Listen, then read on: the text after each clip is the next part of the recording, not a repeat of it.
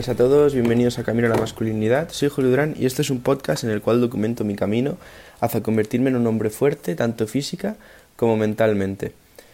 Eh, episodio de hoy un poco diferente a lo que os tengo acostumbrados sobre el... Bueno, voy a hablar sobre un fragmento del manual de Epicteto, un filósofo estoico, que el manual se llama El Enquiridión y de hecho, eh, de los primeros episodios de todos diría que el 4 o el 5 eh, hablo sobre un fragmento de esto. E incluso hay otro episodio, no recuerdo ahora cuál, en el cual también hablo sobre un pasaje de este libro.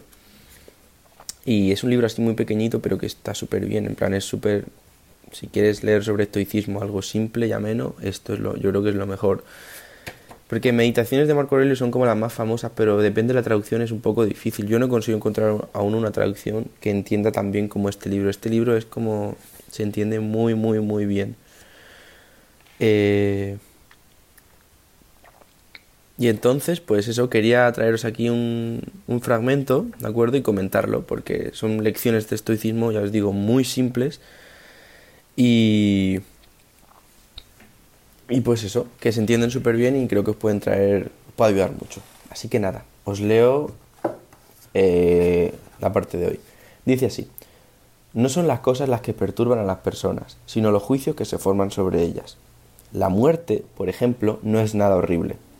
De lo contrario, así se le habría parecido a Sócrates. Es el juicio que hacemos sobre la muerte, considerarla horrible, lo que lo es. Por eso, cada vez que nos encontremos con un impedimento y nos sintamos preocupados o tristes, no le echemos la culpa a nadie salvo a nosotros mismos, es decir, a nuestros propios juicios. Hacer responsables a otros cuando las cosas salen mal es un comportamiento típico del que no ha comenzado su aprendizaje. El que lo ha iniciado se culpa a sí mismo. Y el que lo ha completado no se echa la culpa ni a sí mismo ni a otro. Es, es muy simple, lo explica muy bien y se entiende muy bien. ¿Qué nos viene a decir aquí? Que realmente es una lección básica de estoicismo, pero que si la entiendes y la pones en práctica te va a ayudar muchísimo.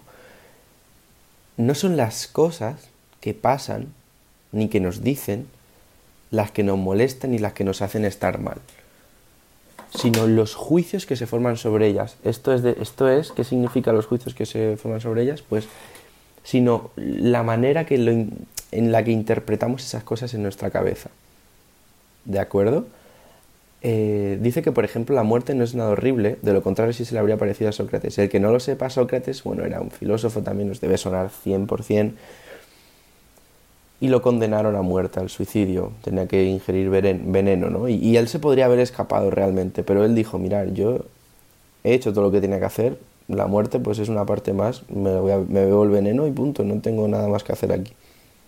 Entonces, pues es como que se aprecia mucho y se se habla mucho de lo valiente que fue Sócrates y de, lo realmente lo, lo, sabio que era, ¿no? Y nos dice aquí que realmente la muerte no es nada horrible, sino que el juicio que hacemos sobre la muerte, considerarla horrible, es lo que lo es. Esto es un tema un poco complicado, de acuerdo, el tema de la muerte, pero los estoicos lo que nos vienen a decir, no lo digo yo, lo dicen los estoicos, es que realmente la muerte no es algo que debamos temer como tal, no es algo que debamos sentir miedo, ya que es algo natural y es algo que nos tiene que pasar a todos. Obviamente es mucho más fácil decirlo que hacerlo. Cuando se te muere un ser querido, eh, te pueden decir esto, te lo pueden explicar, pero tú no lo vas a comprender en el sentido de que en el momento pues no vas a decir, ah, vale, ya no estoy triste. Obviamente que no. Pero realmente es una ayuda que yo creo que nos puede servir, aunque sea, aunque tarde mucho tiempo, es algo que nos puede quizá ayudar a, a comprender estas cosas que pasan, que no entendemos, que realmente, como dicen los estoicos, es un, es un tema natural, no podemos hacer nada. Y yo creo que ahí también está la clave, no podemos controlarla, podemos alargar la vida, se puede, pero realmente, por ejemplo, un accidente no lo puedes controlar, es un accidente por algo. Entonces a mí el tema de la muerte me cuesta hablar porque no lo he vivido en primera persona aún, como para decir que sé más o menos cómo llevarlo a cabo, el tema de eh, interactuar con ella.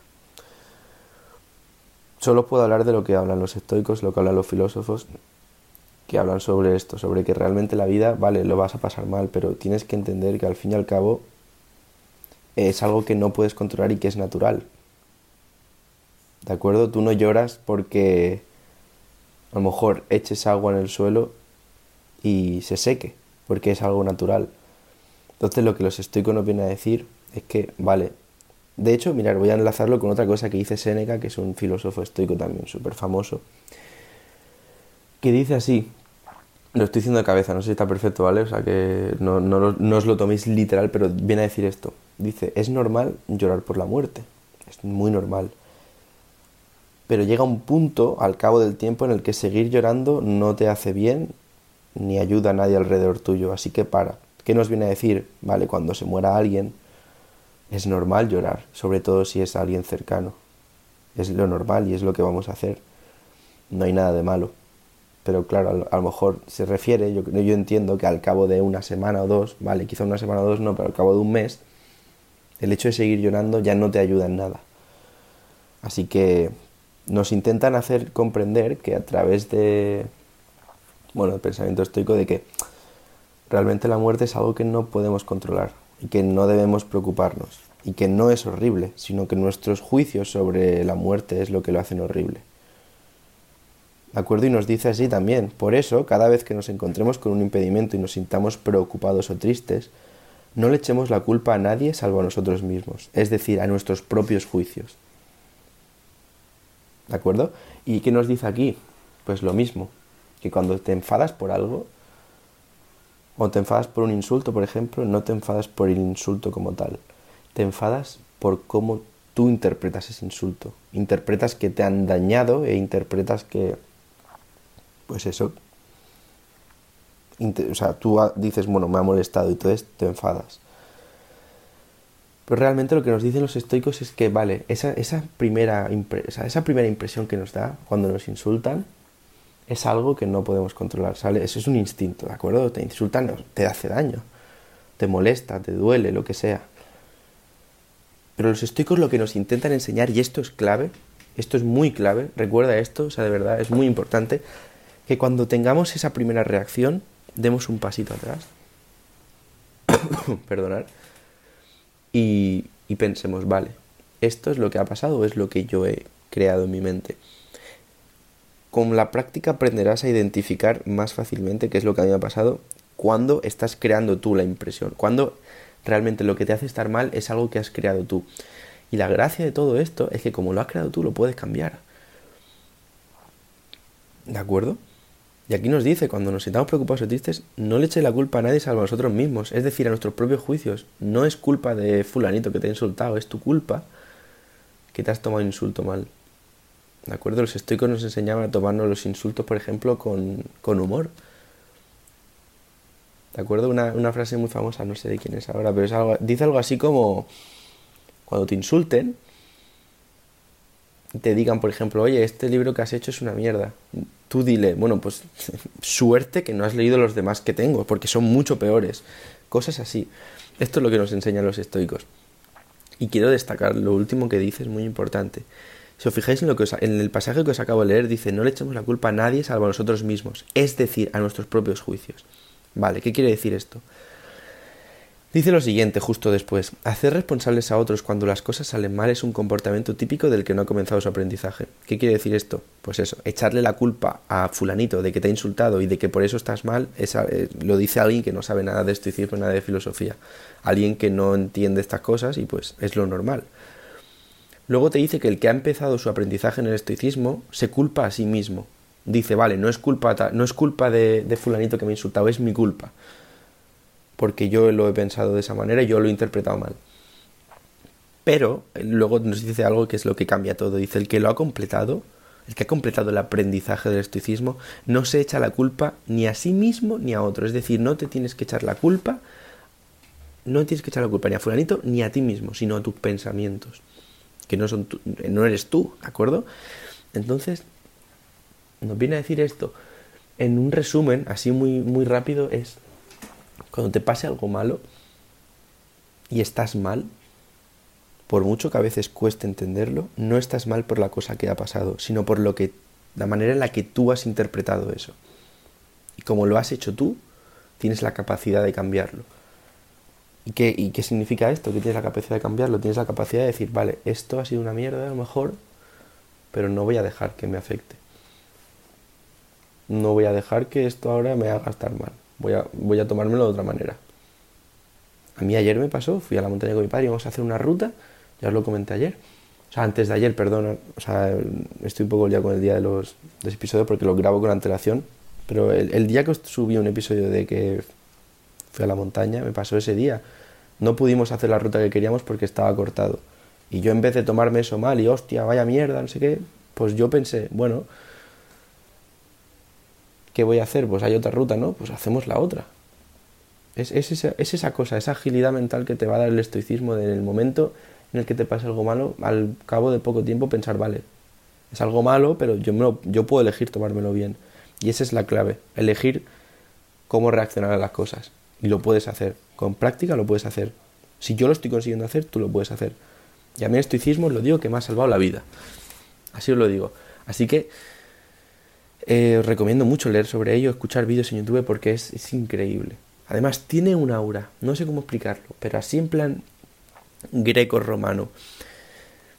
Que me imagino estatuas griegas y, y, y, ahí Roma, no sé, no sé cómo explicároslo, pero supongo que a algunos pasará, que os pasa también con el arte grecolatino y todo esto, que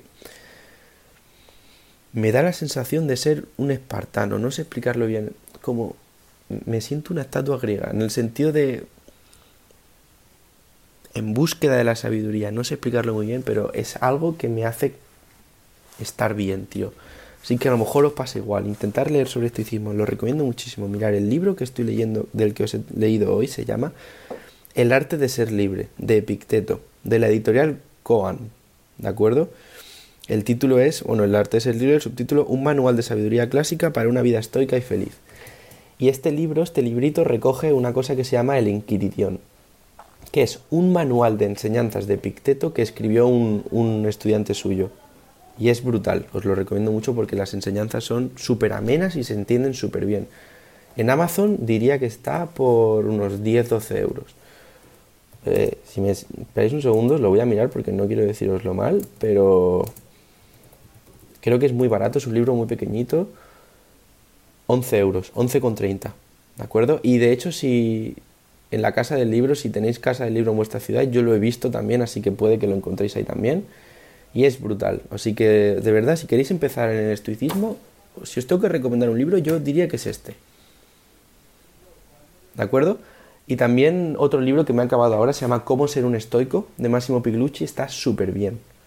Súper bien.